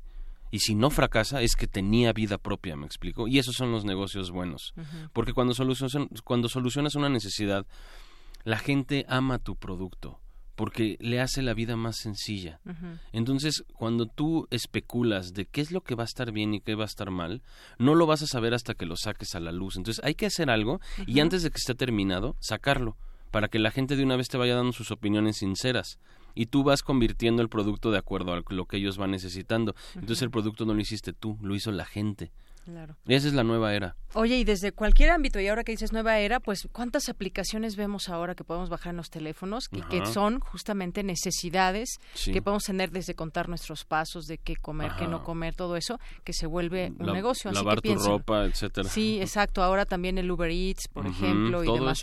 Oye, tengo una, hace rato que decías del peyote, conozco a alguien, no diré su nombre, que hace cremas con peyote y le ah, ha ido muy bien. No sé si ya estén, me imagino que ya esté en este tema del emprendedurismo, pero o, ahora que podría venir la legalización de la marihuana, tendremos que estar muy atentos de cómo se da esto y quién puede o qué empresas o cómo puedes hacerle para entrarle también. Eso puede ser un negocio también, ¿no? Todo, hay negocios en todas partes. Donde ves necesidad, hay negocios. Muy bien. Bueno, pues ahí está este libro que recomendamos, Crea un negocio fregón en 20 pasos, de Frick Martínez, que está aquí con nosotros. Tenemos un, un libro de regalo. ¿Quieres preguntarles algo para que se lo lleven? O... ¿Cuál es mi frase que más digo siempre al final? Son tres palabras. Muy bien, bueno, pues ahí está. Espero que te despidas con ellas. Y bueno, ya va a ser porque muy fácil. Si lo porque si lo digo ya se las voy a ver. Bueno. O, que ahorita lo van a comentar en Twitter o algo así. Eh, pues que a quien llame por teléfono. Es por teléfono. Al 55 36 43 39. Bueno, a ver si alguien. Bueno, a ver si alguien da con, con la frase que son tres palabras. Yo ahorita te la escribo aquí para que sepas. Bueno, muy bien. Pues muchísimas gracias, Frick Martínez. Gracias por venir aquí a Radio UNAM. Un placer. Ahí nos vemos en las redes sociales y en mi sitio y en todas partes. Sean felices.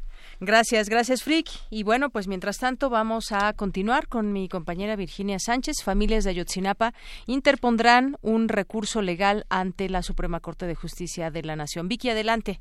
Hola, ¿qué tal? Deyanira, auditorio de Prisma RU, muy buenas tardes. Tras la revisión del caso de los 43 estudiantes desaparecidos de Ayotzinapa, el tercer tribunal colegiado de circuito en Reynosa, Tamaulipas, ordenó la revocación del auto de formal prisión en contra de nueve de los acusados por la Procuraduría General de la República por su detención arbitraria y los actos de tortura en su contra. También ordenó la creación de la Comisión de Investigación para la Verdad y la Justicia, caso Iguala. Sin embargo, la respuesta del gobierno de Enrique Peña Nieto fue la de interponer más de 100 recursos contra dicha sentencia para tratar de revertirla. En efecto, el Tribunal Unitario, también en Reynosa, declaró considerar imposible jurídicamente dar cumplimiento a la creación de dicha comisión. Es por ello que familiares de los 43 estudiantes y las cuatro organizaciones que les han acompañado, Tlachinolán, Fundar, Serapaz y el Centro de Derechos Humanos Miguel Agustín Pro, ofrecieron una conferencia de prensa para apelar a la Suprema Corte de Justicia ante la ofensiva de gobierno de Peña Nieto y asimismo presentar los dos niveles de estrategia que han determinado serán las que tendrán que trabajar, por un lado, la de resistencia jurídica para defender la sentencia del tribunal colegiado y la estrategia política en la que se trabaje con el nuevo equipo de gobierno de Andrés Manuel López Obrador. Escuchemos al profesor Felipe de la Cruz, representante de las familias de los 43 estudiantes. Hoy sabemos que con toda esa fuerza que impone Enrique Peña Nieto al Tribunal Unitario en Tamaulipas, somete a uno de los jueces y declara inconsistente la creación de esta comisión. Pero también sabemos que no es la última palabra. El Tribunal Superior tiene la decisión de formar parte de, esa historia pegada a la justicia o formar parte de la injusticia cometida a las 43 familias Patrón, representante del Centro de Derechos Humanos Miguel Agustín Pro, señaló que queda claro que la estrategia del Estado es destinar los recursos y las energías institucionales para frenar la investigación y no para dar con el paradero de los 43 estudiantes. Escuchémosle. Estamos hablando de una estrategia inédita en donde se ha movilizado a toda la Administración Pública Federal no para localizar a los estudiantes, sino para combatir una sentencia. Estamos hablando de recursos de revisión extraordinarios que han interpuesto dependencias como la Secretaría de Salud, que nada tiene que ver con el caso, con la investigación, pero que sin embargo se duele supuestamente de una comisión de investigación independiente. Estamos hablando de dependencias directamente confrontadas con la investigación, como la Policía Federal, la Marina, la Sedena, que han interpuesto recursos. Indudablemente lo que está por detrás es frenar una investigación a cielo abierto, frenar una investigación sometida a controles externos y sobre todo frenar una investigación independiente e imparcial. Eh, asimismo, las madres y padres de los 43 estudiantes y las organizaciones hicieron énfasis en estar ya listos para iniciar una nueva ruta de trabajo con los representantes del presidente electo el pasado primero de julio, Andrés Manuel López Obrador, quien señalaron durante su gira de campaña en Iguala y ante los familiares, se comprometió a trabajar en conjunto con ellos y sus abogados para llegar a la verdad.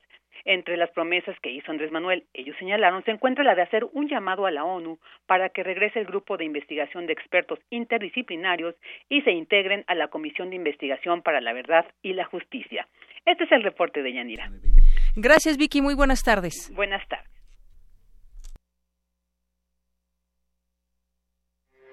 Porque tu opinión es importante, síguenos en nuestras redes sociales, en Facebook como Prisma RU y en Twitter como arroba PrismaRU. Queremos escuchar tu voz. Nuestro teléfono en cabina es 55 36 43 39. Son las 2 de la tarde con 22 minutos. Ya está aquí con nosotros Juan Arturo Calva, titular de medios y contenidos de Becatón. Justamente nos va a hablar de Becatón. ¿Qué es? Eh, ¿Quién puede aprovechar todas estas becas? ¿Dónde los podemos encontrar? Juan Arturo, bienvenido. Deyanira, muchísimas gracias. Estamos muy contentos. Es un privilegio estar ante este micrófono en Radio UNAM y en con esta audiencia desde donde se oye el espíritu. Universitario, claro, que sí. Bueno, pues Becatón va a estar en Ciudad Universitaria y pues quieren ser noticia. ¿De qué manera? Cuéntanos. Pues mira, quizá una buena noticia, una buena noticia para todos aquellos que quieren estudiar, que son muchos jóvenes, muchos padres de familia también que se ven involucrados, desde luego respaldar la educación de los suyos, la formación de los suyos. En fin, el Becatón, este va a ser la onceava edición en la Ciudad de México. Eh, vamos a Ciudad Universitaria, al Centro de Exposiciones y Congresos UNAM, por allá en calle eh, Avenida de la Imán. Así es, número 10. Que es el Becatón, un espacio que reúne, un espacio abierto a la educación. El Becatón es un sistema de becas. Eh, este sistema de becas lo organiza el Instituto Nacional de Becas y el Becatón es nuestra manera de abrir ese sistema al alcance de, la sociedad. a la gente que lo abrimos, interesada. Literalmente montamos un sistema de becas allí.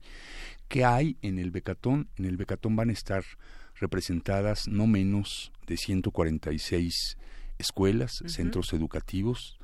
Eh, va, vamos a colocar no menos de 385 programas de estudio diferentes eh, y van a haber 29.400 becas disponibles. Las becas son ahorro, las becas se hacen efectivas en la inscripción y en las colegiaturas. Y eh, digamos lo para mí lo más interesante del becatón es el amplio abanico de posibilidades de estudio que te ofrece. Vamos de posgrado a preescolar, es decir, van a encontrar allí eh, educación básica, preescolar, primaria, secundaria. Van a encontrar allí educación media superior, bachilleratos, preparatorias, carreras técnicas, bachilleratos tecnológicos. En el Becatón va a haber desde luego también eh, educación superior, especialidades, licenciaturas, maestrías, doctorados y también un paquete importante de cursos y diplomados. 385 programas para escoger eh, lo hacemos con la intención, la demanda es muy específica, ¿no? Es decir, también las, las opciones vocacionales de los muchachos, de los jóvenes, pues también son un abanico muy amplio. Entonces, procuramos estar a la altura de sus expectativas, de sus expectativas vocacionales, y lo que procuramos siempre, desde luego, eso es lo que nos mueve, es honrar el esfuerzo eh, económico que significa en las familias, eh, jefas de familia, jefes de familia, ¿no? Eh, honrar ese esfuerzo que ellos hacen e invierten en la educación de sus hijos. Así es. ¿Y este becatón cuándo se va a llevar a cabo ahí en el Centro de Exposiciones y Congresos de la UNAM? Vamos a estar este viernes 27, el sábado 28 y el domingo 29 de julio, a partir de las 10 de la mañana y hasta las 6 de la tarde. Pero claro, si alguien entra al 5 para las 6, hasta que salga y acabe de elegir la escuela y el programa que quisiera estudiar. Muy bien, ahí vamos a poder encontrar toda esta oferta de las escuelas que eh, ofrecen una beca, poder compararlas, ver cuál, cuál le gusta más a la gente que esté interesada en cualquiera de estos, desde preescolar hasta posgrado. Y nos dice son más de 100 instituciones las que ofrecen estas becas. No menos de 146, porque digamos que traigo el corte del sistema de hace dos semanas, ¿no? Pero seguramente van a ser más, pero son no menos de 146 escuelas, todas formales, desde luego, no puede ser de otra manera, a través del instituto, ¿no? Nos cercioramos de que los programas tengan el reboe, la revalidación correspondiente, que estén vigentes, las escuelas, desde luego, que estén perfectamente bien acreditadas, bien establecidas. E, esa información la, la, obtiene y la procesa durante el año el Instituto Nacional de Becas y en el verano, desde hace 11 años, salimos, digamos, a la sociedad, a una cita con, con los jóvenes y los padres de familia y nos llamamos Becatón, el evento Becatón. Muy bien. ¿Y qué, porcentaje de, beca más o menos es la que se está ofertando? Mira, eh, eh, de las 29 mil, eh, unas 20 mil, no, no, no, no, recuerdo ahorita de memoria el porcentaje, están por encima del 40%, del 40% de ahorro hacia arriba. Y la menor parte, unas 9 mil, ¿no? están del 40% hacia abajo. Entonces, varía demasiado la oferta. Varía demasiado. Yo, escuela, le entrego al, al becatón para este programa tal porcentaje de ahorro. Y para este otro, tal otro. Entonces hay variaciones. Oye, Juan Arturo, ¿y se puede consultar eh, a través de alguna página de internet cuáles son estas escuelas? Quizás para que la gente ya vaya directamente a ver. yo vi esta escuela, a mí me interesa cursar la secundaria, la preparatoria, pero ya directamente ir a buscar a la escuela. Sí, desde luego, por favor.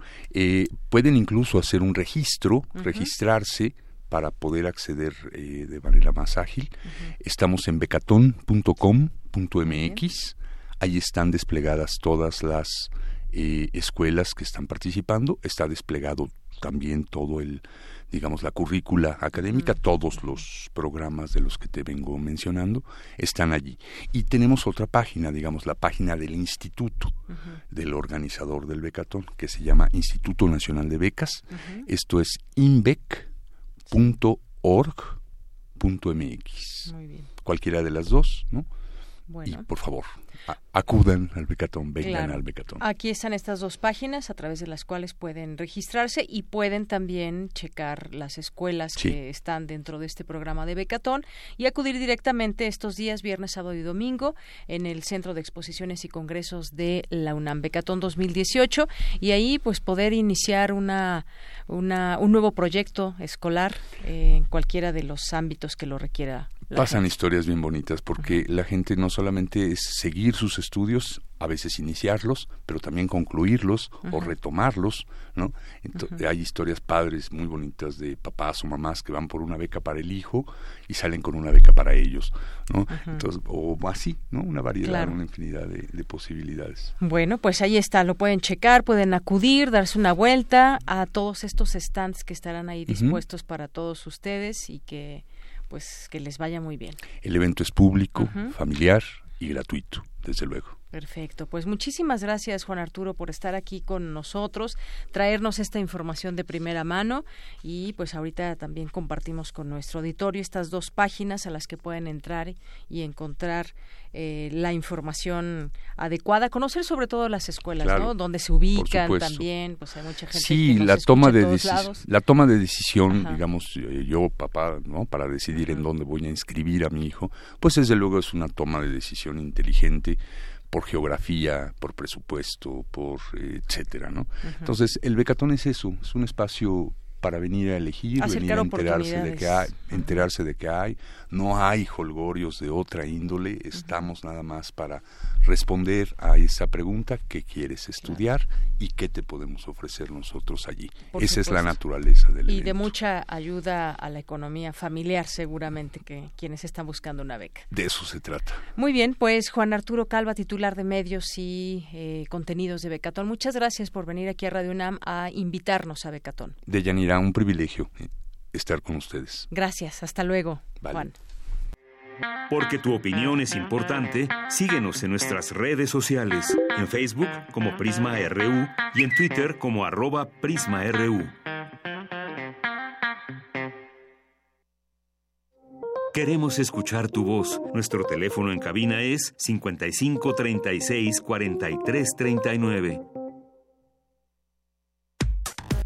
Relatamos al mundo. Relatamos al mundo. Porque tu opinión es importante, síguenos en nuestras redes sociales, en Facebook como Prisma RU y en Twitter como arroba PrismaRU. Bien, continuamos, son las 2 de la tarde con 31 minutos y tenemos en la línea telefónica a Leticia Aguiar, ella es directora de comunicación de México SOS, que es parte del comité organizador de una, una convocatoria. Están lanzando una convocatoria, Premios Justicia Ahora, y me da mucho gusto recibirte en ese espacio. Leticia, muy buenas tardes. Leticia. Bueno, ahí tenemos un problema con la comunicación. En unos momentos más recuperamos la eh, comunicación telefónica con Leticia Aguiar ahí como que me escucho con un regreso. Y bueno, Premios Justicia ahora con el fin de fortalecer la cultura de la legalidad, de reconocer las prácticas de quienes hoy hacen justicia.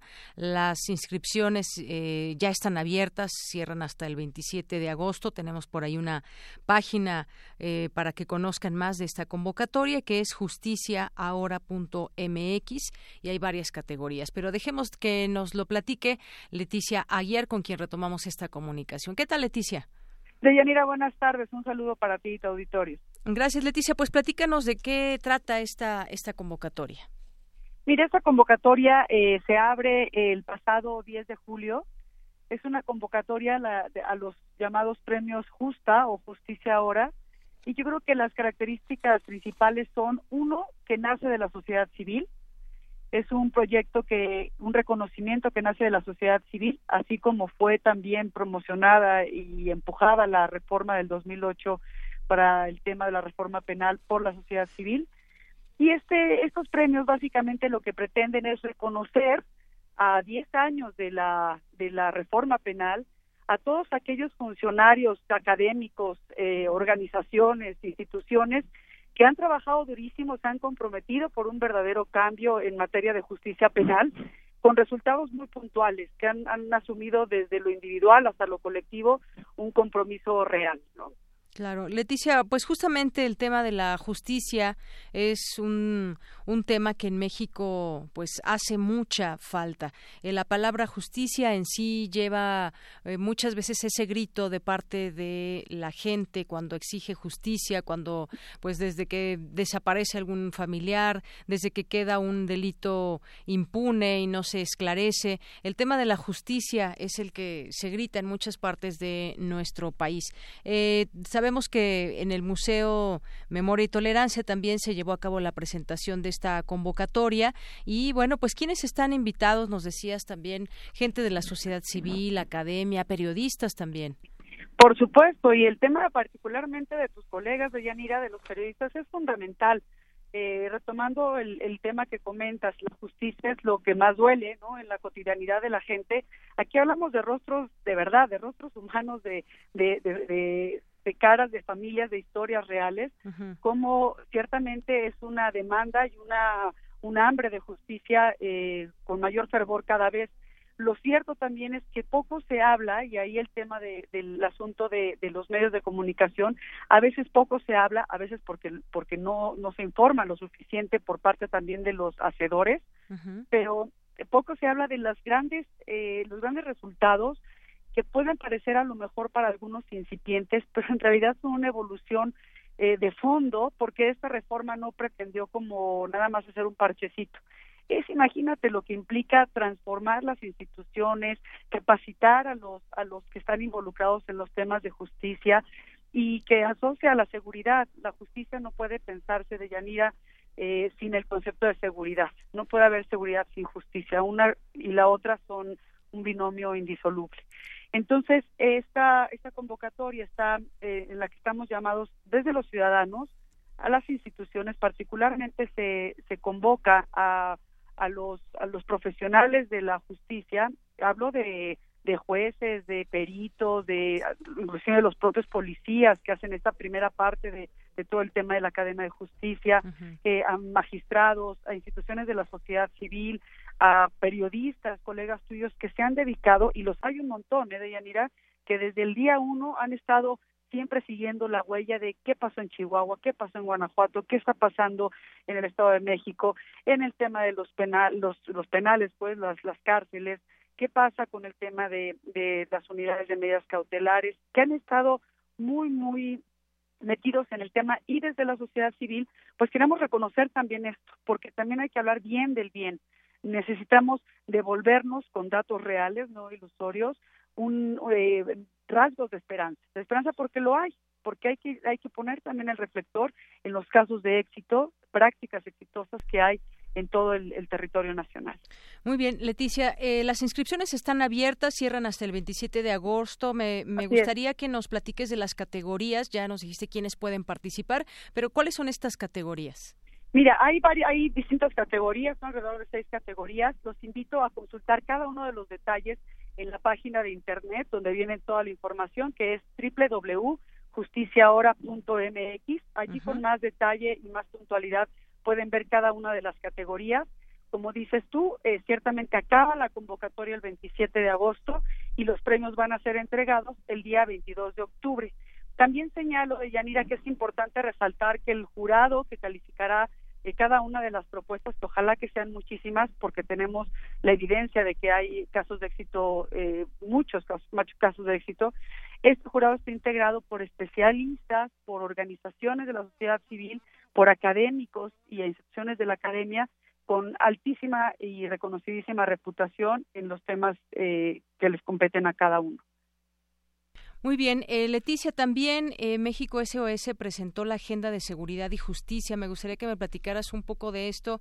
Eh, la agencia, la Agenda de Seguridad y Justicia de 2018 a 2024 y que pues es un documento que ha sido escrito por expertos, académicos, operadores de seguridad, vaya gente que conoce de este de este tema y que sería entregado a quien ganara las elecciones del 1 de julio. Ya ha habido algún acercamiento cómo van a hacer llegar este documento con la opinión de muchos expertos. Sí, es ciertamente el pasado 28 de junio, justamente un día después de, la cierre de campañas, el día 1 de la veda electoral, hicimos una presentación pública de esta agenda. Eh, México SOS, quien convocó a grupos distintos de académicos y operadores. Y este tema de los operadores es una característica que la hace distinta de Yanira. Esta agenda eh, de Seguridad y Justicia, por esto mismo del binomio indisoluble que te comento, eh, tiene la principal característica que está hecha sí por académicos, teóricos extraordinarios de los que necesitamos para acercarnos a las experiencias internacionales, para eh, la parte teórica que sirve como de, de faro para llegar a las metas que nos proponemos, pero forzosamente tienen que estar ancladas en la realidad de un país o de un contexto determinado. Y de ahí que, que, esta agenda, que está, como bien comentabas tú, eh, construida por, por gente que ha estado en el campo de batalla, o sea, no le cuentan cómo es la historia o qué dice tal país. Él es esta persona, hombres y mujeres, que han construido esta agenda, eh, basa, eh, se basa en cuatro ejes. El primero de ellos es seguridad, en donde fundamentalmente eh, lo que pretendemos es una reforma, digamos, eh, un rediseño institucional a, todas las eh, instituciones del, del, Estado en materia de seguridad. Por otra parte, el tema de también una reforma integral, particularmente en el tema de la dignificación y la profesionalización de la policía. Y un tercer punto que tiene que ver con una reforma integral al sistema penitenciario. Esto es en, temas, te lo digo así grosso modo, eh, pueden consultar la agenda a detalle en la página de México SOS, www.mexicosos.org. El segundo tema, que es el tema de justicia, tiene también sus, sus ejes fundamentales, tiene que ver con la consolidación del nuevo sistema, que ya no está nuevo, pero que es el nuevo porque ya aplica en todo el país, el sistema de justicia penal, particularmente con temas eh, como la Fiscalía, la Fiscalía Anticorrupción, la Fiscalía General de la República, que en ese tema pues ahí eh, tenemos este, este debate, ¿no?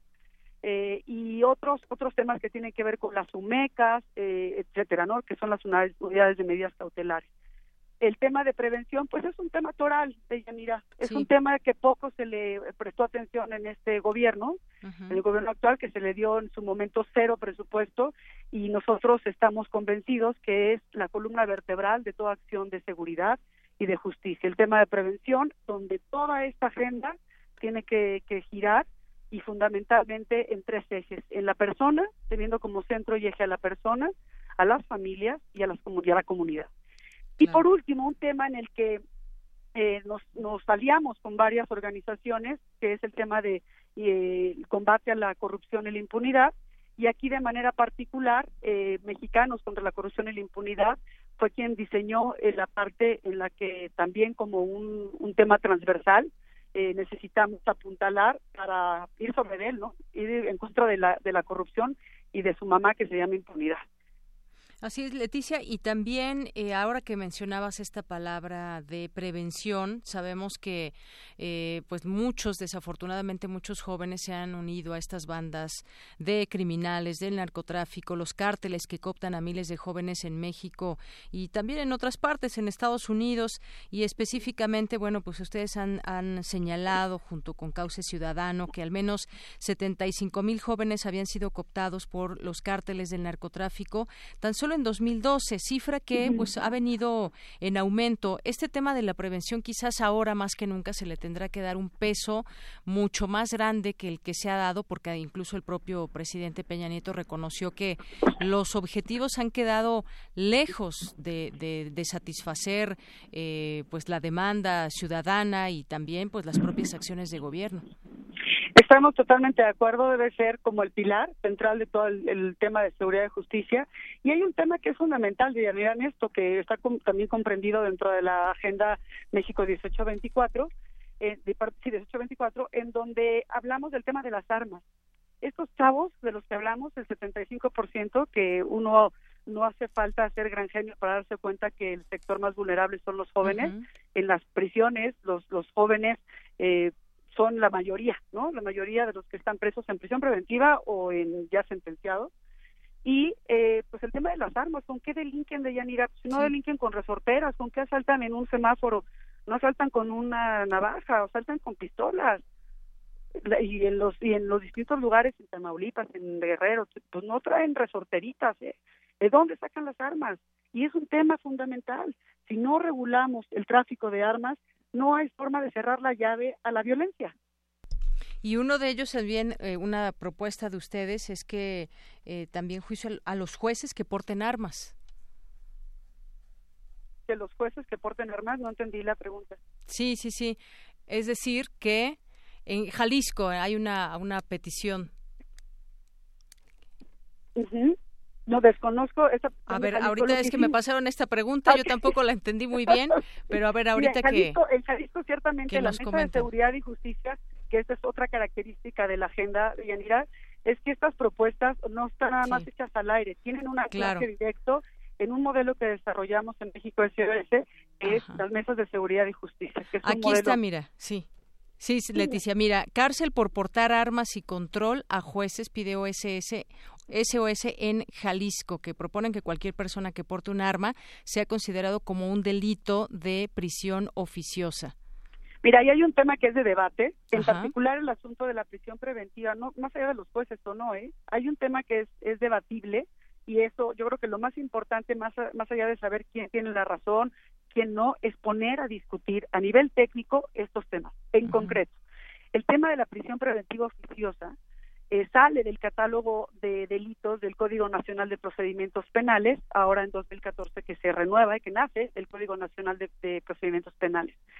Algunos sectores, académicos también y sobre todo operadores, piden que se incorpore al catálogo de prisión preventiva oficiosa a quien porte armas de uso exclusivo del ejército y que para, para términos prácticos no pueden meter a, prisión preventiva porque no está en el catálogo. ¿Qué pasa ahí? Algunos dicen, no, si no está en el catálogo, pues no lo puedes hacer. Si tienes una investigación perfectamente hecha, el juez tiene la posibilidad de, pedir una, la prisión preventiva oficiosa.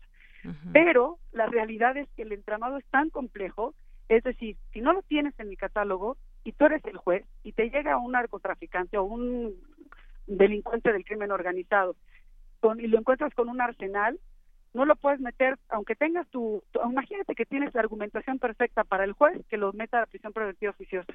Tú como juez y sabes que es el delincuente número dos en el mundo, pues igual y se siente cooptado porque mañana amanece este él y su familia en una circunstancia no deseada o le dieron una lana, ¿no?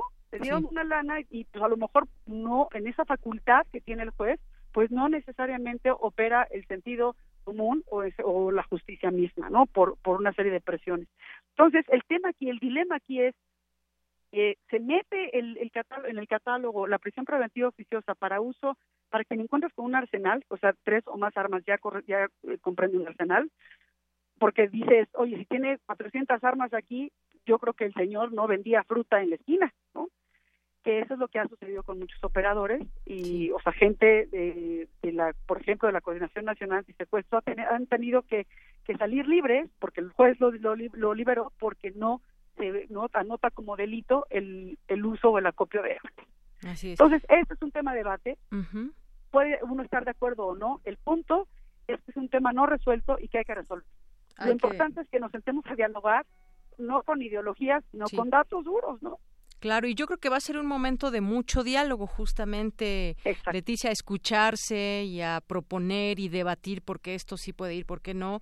Y, y, otro de los temas quizás que ha traído en su agenda en muchos momentos un partido, que es el Partido Verde, el de la pena de muerte. ¿Cuál es su, su postura frente, frente a la pena de muerte? No estamos de acuerdo. No están de acuerdo. no estamos de, acuerdo porque lo principal, y creo que esto eh, resolvería todo, es apliquemos las leyes que hay.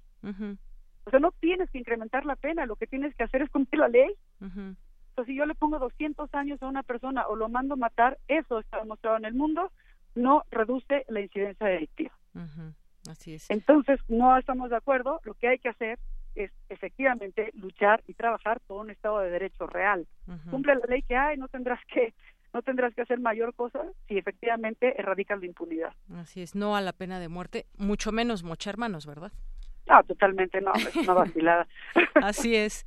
Bien, bueno, pues Leticia Ayer, muchas gracias por platicar con nosotros acerca de esta, ya nos fuimos hasta otros temas, pero de esta convocatoria que está abierta y damos aquí la página de internet que es justiciaahora.mx, ahí pueden conocer todas las bases, las categorías que ya nos platicabas, quiénes pueden participar y bueno, pues ahí todos los detalles, así que pues te invitamos desde aquí también a que la gente pueda participar.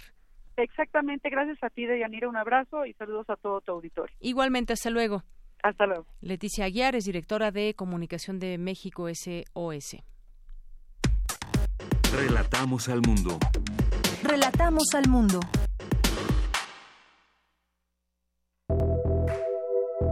Colaboradores RU. Arte. Arte. Dos de la tarde con 49 minutos y damos la bienvenida a Amanda de la Garza, curadora adjunta del Museo Universitario de Arte Contemporáneo, después de un periodo eh, vacacional de la UNAM. Bueno, pues estás de regreso con nosotros también aquí en esta frecuencia para seguirnos hablando de muchos temas ligados al arte. Amanda, bienvenida, buenas tardes. Hola, ¿qué tal, Deyanira? ¿Cómo estás? Buenas tardes. Pues un gusto estar de nuevo eh, pues con ustedes en esta colaboración. Eh, y hoy eh, quisiera hablarles de un tema que, que me resulta fascinante en gran medida porque mm, pues me interesa mucho la literatura, pero también eh, la forma en que la curaduría es capaz de investigar o explorar determinados temas que vinculan diferentes disciplinas artísticas y también periodos eh, dentro de la historia del arte en México. Y en este caso me gustaría hablarles eh, de del infrarrealismo. El infrarrealismo es un, pues se conoce como un movimiento eh, literario que fue eh, un movimiento de vanguardia en los años 70 y que eh, digamos lo traigo a cuenta porque eh, a veces en la literatura se dan debates álgidos eh, que, que es necesario digamos eh, abordarlos recapitular eh, las disputas sobre la literatura y en cualquier campo artístico en donde se juegan diferentes posiciones de lo que significa el arte, la literatura, la cultura. Eh, y en este sentido, bueno, pues el infrarrealismo, como sabemos, es conocido en gran medida por la novela de los detectives salvajes, eh, escrita por, por el escritor chileno Roberto Bolaño, que de alguna manera inmortalizó esta época eh, a, a, partir de pues de la novela.